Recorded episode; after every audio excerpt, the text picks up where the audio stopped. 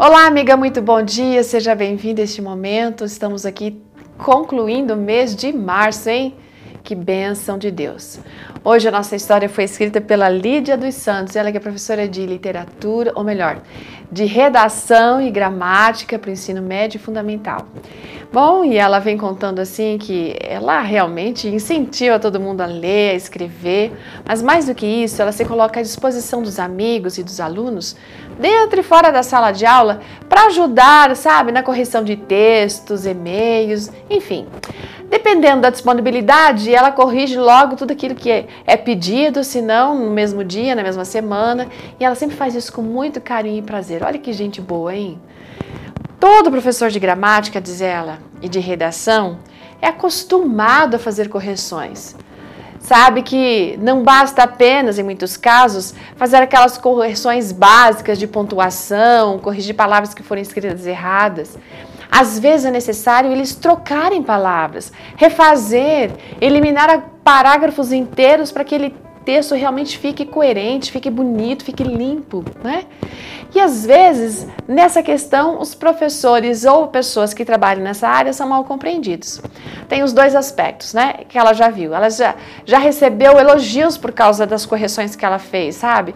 De aluno chegar e dizer para ela assim: Nossa, professora, eu não sabia como ia conseguir falar, mas você arrumou e ficou perfeito, era do jeito que eu queria, na verdade, melhor do que eu imaginava. Ah, né? Mas tem outros momentos que a reação das pessoas são bem opostas. As pessoas chegam e falam assim: não, você não. Era para você corrigir aqui o que eu escrevi errado. Mas não esse negócio de ficar mexendo no meu texto.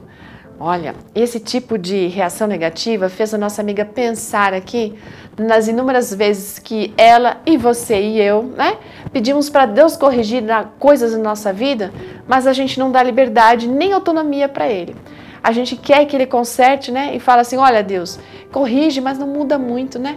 Deixa eu aqui com as minhas, as minhas ideias, os meus gostos, as minhas redundâncias, as minhas incoerências. Ó Senhor, muda só essas coisinhas aqui de pontuação, de ortografia. Gente, como diz a nossa amiga, isso é muita soberba, né? Se a gente não acreditar que Ele é capaz de deixar a nossa vida, o nosso texto melhor, então para que, que eu vou ficar pedindo, mas assim, vou ficar limitando ele? Nós precisamos diariamente entregar o rascunho da nossa vida para Deus, sabe? E deixar que ele mude título, é, o vocabulário, delete coisas. E como a gente precisa deletar coisas, não é mesmo?